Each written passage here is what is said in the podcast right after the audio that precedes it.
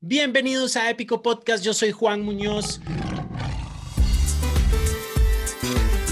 Este es un espacio en el que estoy compartiendo ideas e historias que valen la pena compartir para ayudarles a ustedes y a mí a mejorar en nuestras vidas personales y profesionales. Para comenzar este año, este 2021, decidí crear una serie de podcasts un poco más cortos que se llaman Enero Épico, que es hablando con amigos y personas en las que confío para que nos ayuden a sentar las bases para tener un año épico y que realmente nos ayude a lograr cualquiera de esas metas que nos pusimos en este año.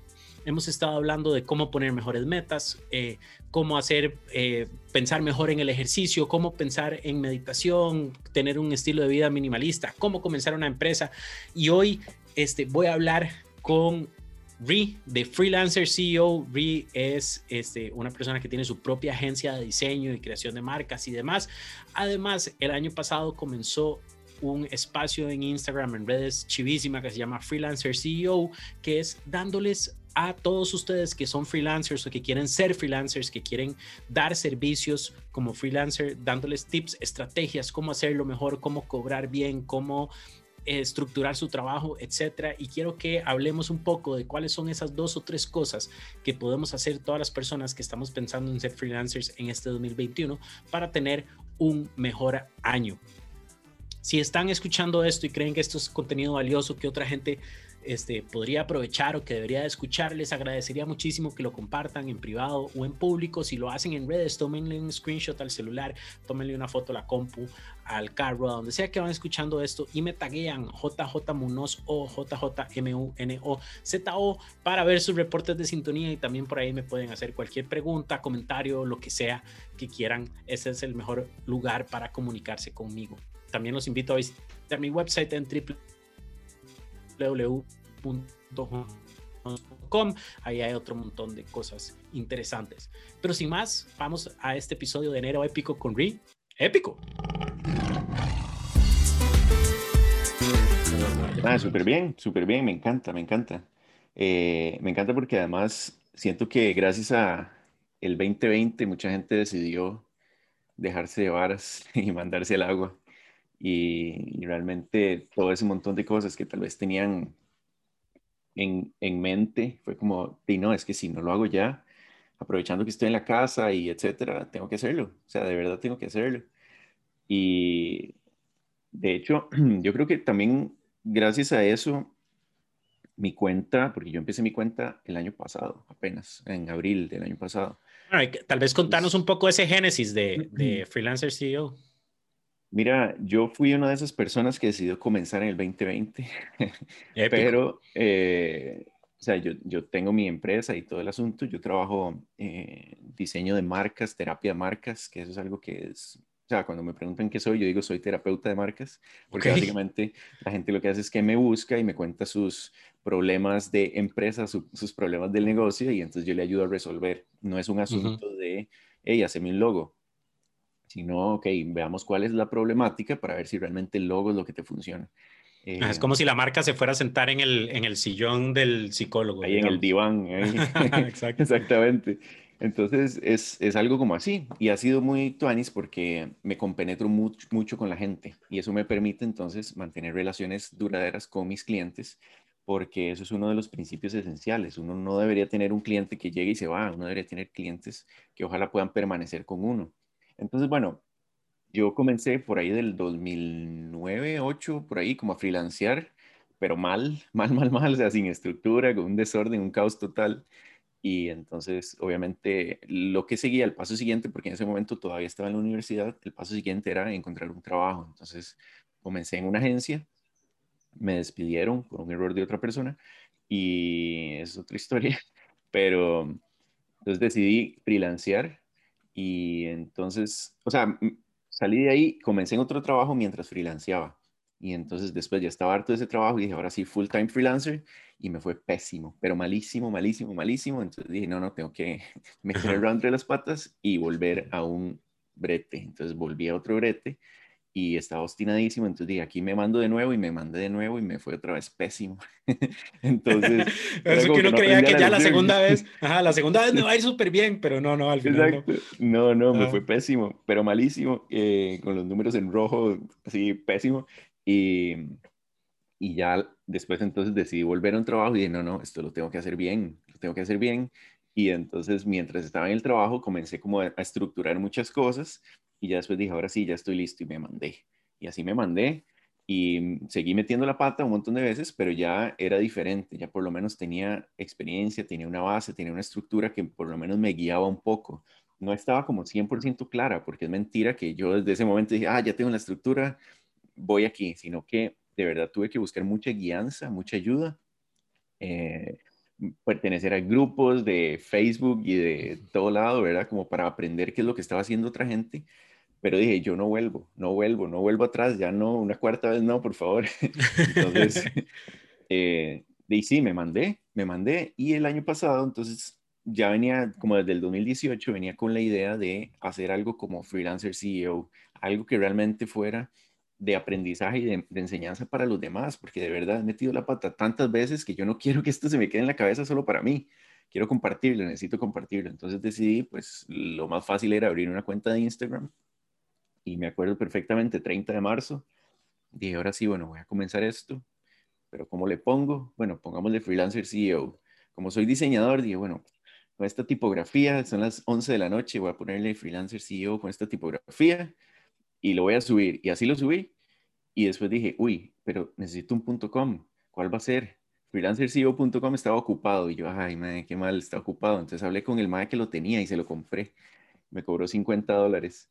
Y entonces se lo compré. Sí, sí, ¡Qué gangota, mae! Sí, me fue demasiado bien. Entonces se lo compré inmediatamente y apenas lo compré, publiqué el Instagram. Hice el primer post 31 de marzo a las 11 y 50 de la noche, entonces digamos que primero de abril.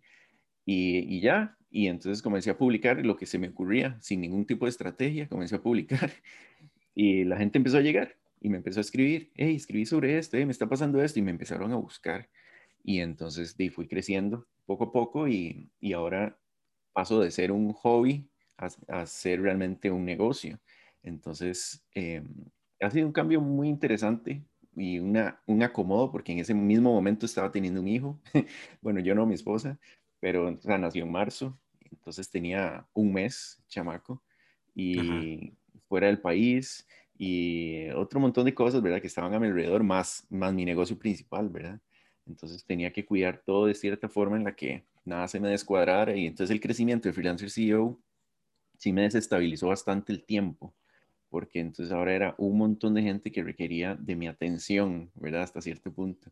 Claro, y es que, o sea, lo increíble es que comenzaste, no, no tenés un año, ¿verdad? O sea, abril, 1 de abril 2020 y a la fecha, bueno, aquí estoy viendo 24.3 mil, o sea, 24.300 seguidores en, en, Instagram, que es puta, un crecimiento exponencial eh, a otro nivel, ¿verdad? Fue todo muy rápido. Entonces, no es nada más tengo una cuentita de Instagram, sino que de, de esas 24.300 personas, ¿cuántas te pueden escribir al día, verdad? O sea, no sé, no quiero ni saber la cantidad de mensajes que pueden estar llegando todos los días, ¿verdad? Pero entonces ahí como que desestabiliza todo. Pero, mae, o sea, primero que todo, éxitos porque, porque, hacer eso, porque hacer eso no es fácil. Creo que parte de la clave es como la simplicidad y la, la constancia, ¿verdad? O sea, constancia uno, simplicidad no en los mensajes, sino en que es fácil de consumir, ¿verdad? Yo ya sé, si me lo topo en el feed, yo ya sé que es un post de Freelancer CEO probablemente, porque son dos colores, una misma tipografía, este, un texto minimalista en la portada y listo, ¿verdad? Yo ya sé que es, yo ya sé que es eso.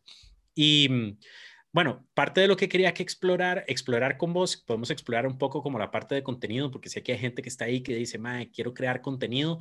Y creo que lo importante aquí es que el contenido tiene que tener un propósito, ¿verdad? Creo que para los freelancers tener, tener contenido no es solo una vara de quiero que mi, que mi cuenta crezca un montón, sino que es esta es la manera en que genero confianza para que la gente me contrate, ¿verdad? Entonces, ¿qué, qué tipo de, ¿qué tipo de consejos podrías darle a alguien que está comenzando en su camino de freelancer, ya sea full time o, o como side?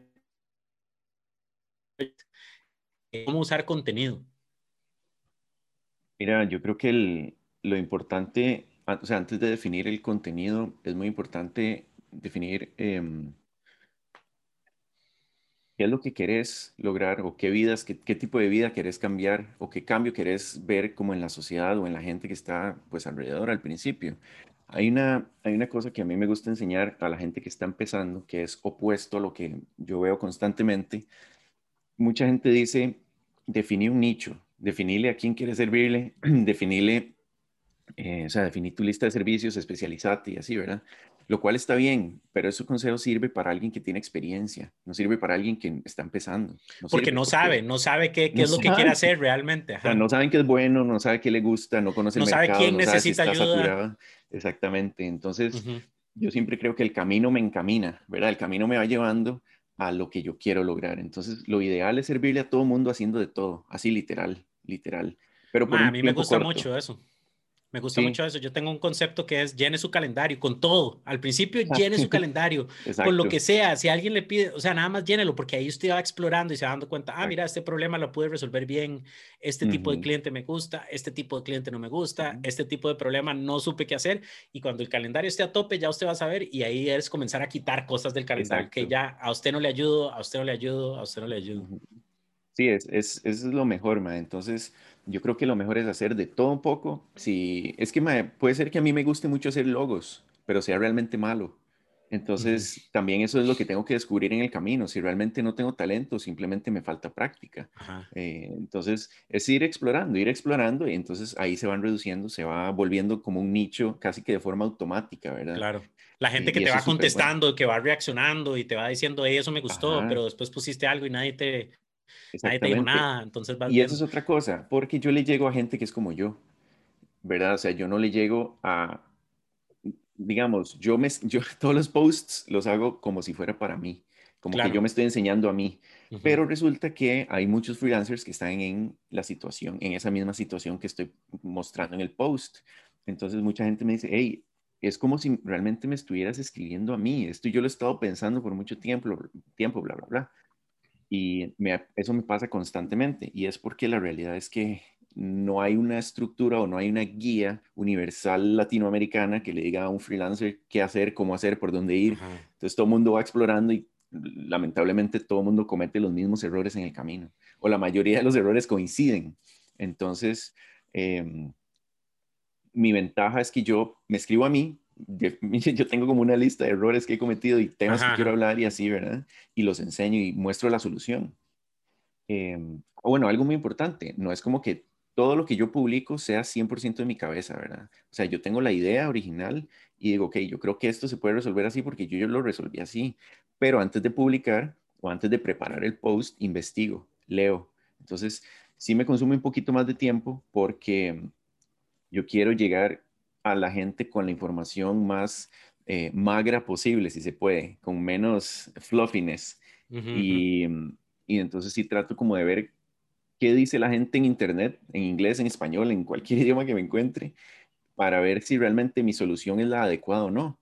Y entonces eso me permite hacer como un conglomerado de información para después pulirlo y publicar. Eso es lo que... Y qué importante eso, porque la gente cree que, que para crear contenido tienen que ser ideas propias, originales. Bueno, yo doy un curso que se llama Creatividad e Innovación en la U y parte de lo que exploramos es qué significa creatividad, qué significa ser original y, ¿verdad? Eso es como, son definiciones muy turbias y hasta cierto punto nada es original, ¿verdad? Todo está basado en algo. Entonces, hay mucho valor en creo que mucha gente no termina haciéndolo porque dice, ah, no, esta idea ya la publicó, la leí en este libro, entonces no la puedo publicar yo. No, sí puede, por supuesto, o, la, o, la, o la, pone textual y, hace la referencia, o la, la, la, absorbe bajo sus propios filtros, sus propios contextos y la vuelve a sacar, ¿verdad? O, o hace eso, voy a hacer una investigación de tres o cuatro lugares que tengan la misma idea y veo que tienen todos en común y agarro y la, y la sintetizo lo más posible para dársela de vuelta a mi público. Al final uno es como un vehículo para estas ideas, ¿verdad? La misma idea dicha por Ri y dicha por Juan va a ser diferente. vieras que es muy interesante eso que decís, porque no sé si conoces esta expresión, eh, el contenido es el rey, ¿verdad? Em, o tenés que publicar contenido de valor. Y hay gente que dice, pero es que yo no tengo ningún valor que publicar, o sea, no, realmente no sé. Yo siempre he creído que el contenido no es tanto el rey, sino la persona que transmite el contenido, la persona que crea el contenido. Ese es el, o sea, yo no sigo vamos a ver, hay mucha gente que me sigue solo porque soy yo. Me explico, o sea, todo lo que ven en mi Instagram, la mayoría de cosas lo pueden encontrar en otros lugares. 100%. Pero escrito de otra forma, ¿verdad? Entonces, me siguen a mí porque soy yo y por la forma en la que yo interactúo con ellos y la forma en la que, en la que conversamos y la forma en la que yo les ayudo. Pero yo creo mucho en plasmar parte de mi personalidad en el, claro. una especie de marca personal, ¿verdad? Eh, plasmada realmente en mi, en mi contenido. Y yo hablo, pues así como hablo aquí, hablo en mis posts. O sea, yo realmente no como, no me pongo como fancy, me pongo ahí a escribir palabras súper complejas, porque así no soy yo. Y entonces es completamente natural, aunque sea blanco y negro y en una sola tipografía en mayúsculas, es súper casual, ¿verdad? El mensaje.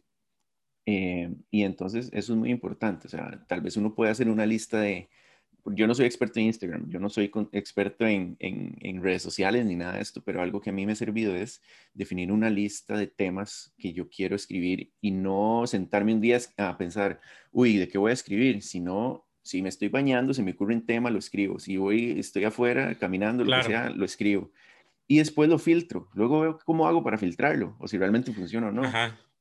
Bueno, yo tengo lo mismo, tengo una, tengo una lista gigante de cosas, así como vos decís, me estoy bañando o estoy, no sé, haciendo otra cosa y se me ocurre, ah, qué chiva este, este tema, lo apunto en una lista y después tengo espacio en mi calendario que dice, piense en, eso dice, media hora, a las cinco y media de la tarde, piense en. Entonces, abro mi lista, escojo un tema y pienso en eso. Y pensar significa nada más escribir ideas sobre ese tema o sobre esa cosa.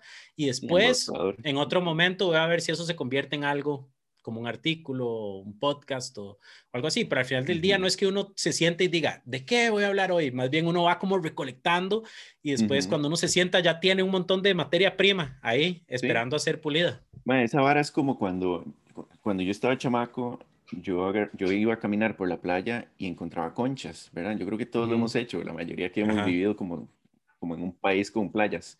Y entonces, de yo llegaba y agarraba todas las que me parecían chivísimas pero ya después cuando llegaba, no sé, a, la cabina o a la casa, lo que sea, las ponía en la mesa y entonces empezaba a filtrarlas, ¿verdad? Esta realmente no estaba tan bonita, o esta sí, o mira, esta es igual a esta otra, y entonces la separaba. Yo creo que es algo como así, como, como que uno lo ve en la arena y dice, wow, todas son lindísimas, pero uno realmente tiene que enfocarse y revisar cuál realmente es la que vale la pena publicar y cuál realmente podría traer valor a la persona que lo leería. Em, entonces, Sí, yo creo que podría, podríamos ir por ahí. Mae, y ahora mencionaste que la mayoría de la gente, y, yo creo, eh, usaste la palabra Latinoamérica de una manera muy intencional y creo que es porque es una comunidad que está muy underserved, ¿verdad? Que no, no está recibiendo mucho apoyo en eso. Digamos, en, en inglés o en Estados Unidos hay miles de personas que han creado miles de información y contenido y, hasta académico de cómo ser freelancer y cómo llevar este tipo de negocios, pero en Latinoamérica no. Además que tenemos el yo creo que eh, la característica interesante de que cada país es diferente, ¿verdad? Entonces es una región donde todo cambia muy rápido, ¿verdad? De país a país y culturas diferentes, idiosincrasias diferentes, mindsets diferentes. Eh, pero mencionaste que la mayoría de la gente ha cometido los mismos errores. Entonces, este, si tenés ahí un top 3 o, top 4 de, de, los mismos errores que ha cometido la gente para la gente que está escuchando y diga, ok, ya sé que esto es algo que me va a pasar. Claro. Me vieras que hay errores muy típicos, eh, grandotes, errores grandotes, como por ejemplo eh, no saber el costo por hora. Y me refiero al costo, que no es lo mismo que el precio ni el valor, ¿verdad? Son cosas completamente diferentes. O sea, si uno sabe el costo por hora, uno sabe, vamos a ver, el costo es lo que uno necesita para salir tablas, para sobrevivir a penitas sin generar dinero, sin tener ganancias, sin utilidades, sin nada. Es simplemente cuánto gasto, eh, cuánto necesito para mi equipo, eh, todo ese tipo de cosas que son, que a la gente no le gusta porque muchos freelancers dicen es que a mí Excel no me gusta. Y yo lo entiendo, yo entiendo eso. Eh, pero cuando uno logra entender los números, uno sabe que es parte del negocio, ¿verdad? Entonces, no saber, no, no tener claro el costo por hora, entonces trae demasiados problemas porque no, sé cuánto necesito generar entonces por mes para salir con lo mínimo, ¿verdad? Yo como lo digo a la gente, imagínese que usted no trabaja un segundo en un mes. Usted no trabaja, no le entra ni un colón. ¿Cuánto necesita pagar para vivir ese mes? Y eso es su alquiler, su comida, este, el software que usted paga, ¿verdad? Eh, eh, todo eso, que, si usted no genera un colón de ingresos, ¿qué necesita pagar? ¿Cuánto ¿Cuánta plata sale de su cuenta? Y ahora ese monto global por mes, divídalo entre la cantidad de horas que bretea y ya tiene su costo por hora, ¿verdad? De una manera muy simplista, ¿verdad? Pero... Sí, es que realmente el costo sería como, yo creo que para un freelancer no es necesario meterse demasiado en temas de contabilidad, solo necesita por lo menos una idea general de sus costos. Realmente probablemente un contador ahorita me esté enjachando, me esté regañando, pero es que de verdad no es tan necesario al principio. Ya después sí, pero al principio no. Em, yo creo que es muy importante llevar un registro de los gastos, de todo, porque hay muchos gastos que se van, los famosos gastos hormiga, ¿verdad? Que son el cafecito y cosas súper pequeñas que al final del mes son un montón. Entonces sí llevar como ese registro de gastos. Eso es como o una suscripción de software ahí que, que, creíste que, iba, que le ibas a sacar un montón de, de, provecho y al final no estás usando y igual hay 10 dólares al mes todos los meses. Pim, pim, pim, pim. eso pasa, eso pasa mucho. Em, otra cosa es que, em, digamos que es un error, pero lo voy a decir de esta forma como, como solución tal vez. Em, hay que escribirlo todo. Hay que escribir todo, absolutamente todo el error es no escribir nada. Entonces, ¿qué me refiero con esto? Si, por ejemplo, yo estoy empezando y soy diseñador gráfico y quiero hacer un logo, entonces, ¿cuál fue el proceso por el que pasé desde que el cliente me contactó hasta que le entregué el logo, ¿verdad? ¿Cuál es ese proceso? Entonces, escribirlo, porque entonces así eso nos va a permitir desarrollar sistemas alrededor de la creación de cosas creativas. La gente dice, es que yo soy creativo, necesito que mi, que mi cabeza vuele y no, no puedo con las estructuras, pero hay cosas que sí requieren estructura, ¿verdad? Entonces, em, escribirlo todo, escribir el proceso siempre para, o sea, escribís el logo, eh, perdón, el proceso para ese logo esa vez. Después llega otro cliente y te pide un logo y revisas el proceso y decís, no, yo creo que este lo pude mejorar. Y este, esta otra parte la pude mejorar y así. Entonces yo creo que uno debería escribir absolutamente todo lo que va pasando para ya eventualmente en vez de que te tome 300 horas hacer un logo, lo puedes hacer en 30 y cobras el triple, ¿verdad? Y además eh, eso le genera confianza al cliente, ¿verdad? No vas a llegar donde un cliente y te pregunta, bueno, ¿cómo hace usted para desarrollar este logo? Ya, yo espero ahí a que se me ocurra. Ah, es muy diferente decir, bueno, no, tengo un proceso de cinco partes, esta es la parte uno, parte dos, parte tres. Exactamente, porque también el cliente, es importante que el cliente sepa, por lo menos en modo macro, cuál es el proceso, porque el cliente siempre va como, no sé qué va a pasar, o sea, nunca he hecho un logo en mi vida, no sé, no sé qué esperar, ¿verdad? Entonces es muy importante que el cliente... Además, si quiero cobrar bastante, no puedo, el cliente no puede tener miedo, ¿verdad? No puede, no puede creer que su riesgo es muy alto, ¿verdad? Porque si es nada más una cosa de una musa o un bombillo que se tiene que prender, entonces el riesgo es muy alto. ¿Qué pasa si no se prende o se prende mal, ¿verdad? ¿Qué pasa si llega una musa mala? Este, yo estoy pagándole 3 mil, 4 mil, 5 mil dólares por este logo. No, no, yo quiero, yo quiero saber que esa plata está bien invertida. Es cierto, eso es muy cierto. Y el cliente, o sea, siempre tiene que haber muy buena comunicación con el cliente. Y mm, yo creo que otro error es mm, tener los archivos eh, desordenados y no respaldados. respaldados, sí, desordenados. Mi, mi, computadora, he, tratado, tengo sistemas, pero al final es una de mis metas. Sí, y, no existe como un sistema estándar para todo mundo. Ese es el, otro asunto. Eh, yo he probado muchas formas y honestamente, no, o sea, yo tengo mi propio sistema y lo desarrollo como yo quiero, siempre y cuando, o sea, yo sé dónde están mis cosas, ese es el asunto, eso es lo que tiene que suceder, que yo sé dónde están mis cosas, yo sé cuál es el archivo más reciente, yo sé cuál es el archivo que ya no necesito, etcétera. Y creo que eso es uno de los errores máximos. El típico meme de, que sale, ¿verdad? El archivo de, de, Photoshop o de Illustrator que dice versión final, final, final, final, final, final. Esta sí, en serio, sí es la final. Ah, versión 2. Ah, versión 2 ah, final. Eso, eso, pasa mucho, es súper común. Em, pero bueno, hay, hay muchas formas de ordenar archivos. Eh, creo que este no es el lugar para hablar de eso, pero hay miles de formas, miles de estrategias, miles de caminos y incluso también depende si uno tiene Mac o Windows. También eso afecta, ¿verdad? Eh, entonces también es muy importante eso. Yo todo lo tengo en Dropbox, todo, todo, todo lo tengo en Dropbox respaldado. Entonces así tengo acceso desde cualquier dispositivo. Eso me, me ha quitado muchos dolores de cabeza. Eh, pero sí, yo creo que esos son como tres, y miles, hay miles. Ok, esos son como tres errores que la gente comete. Y para, y para darle como un cierre a este mini capítulo, este, que si hay alguien ahí sentado que, iba a freelance y, volvía a perder, entre comillas, y volvía y volvía a perder y volvía y volvía a perder. Un consejo para esa persona o una persona que está comenzando, un solo consejo, si pudieran hacer solo una cosa para tratar de mejorar su suerte eh, en ese camino de freelancer, ¿qué sería? Depende. Eh, yo creo que lo mejor sería mm, aprender sobre negociación. Yo creo que eso es una buena, un buen consejo, eh, porque la negociación nos va a permitir desarrollar habilidades para conseguir mejor dinero, mejores trabajos, o sea, más dinero, mejores trabajos, eh, mejores relaciones, un montón de cosas. Entonces yo creo que negociación es bueno. Eh, hay, hay libros sobre, um, escritos por Chris Voss, así se llama, con V, doble S al final.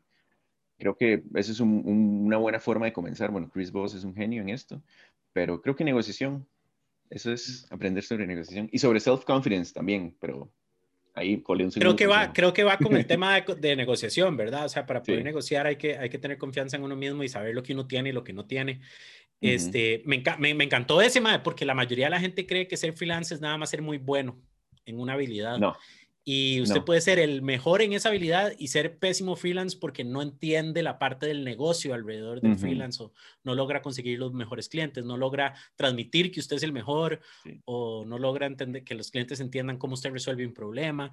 de eh, hecho, mira lo que me dicen, me preguntan, Ri, es que, o sea, yo veo a esta persona que realmente sus trabajos no son tan buenos, pero tiene clientes buenísimos y tiene trabajos buenísimos y le va súper bien y yo veo, digamos, el trabajo de esta persona que me escribí es espectacular, ¿verdad? Entonces pienso, pero qué tan buena persona, o sea, tan, hábil en su labor y no le va tan mal, ¿verdad? Y después eh, preguntando y explorando me doy cuenta que le falta todo lo demás. O sea, sabe hacer su oficio, genial, pero no sabe cómo cobrar, no sabe cómo comunicarse con el cliente, no sabe, no, no le gusta la confrontación, no sabe manejar el estrés, es desorganizado, no tiene habilidad de negociación, no sabe comunicarse asertivamente, o sea, de todo.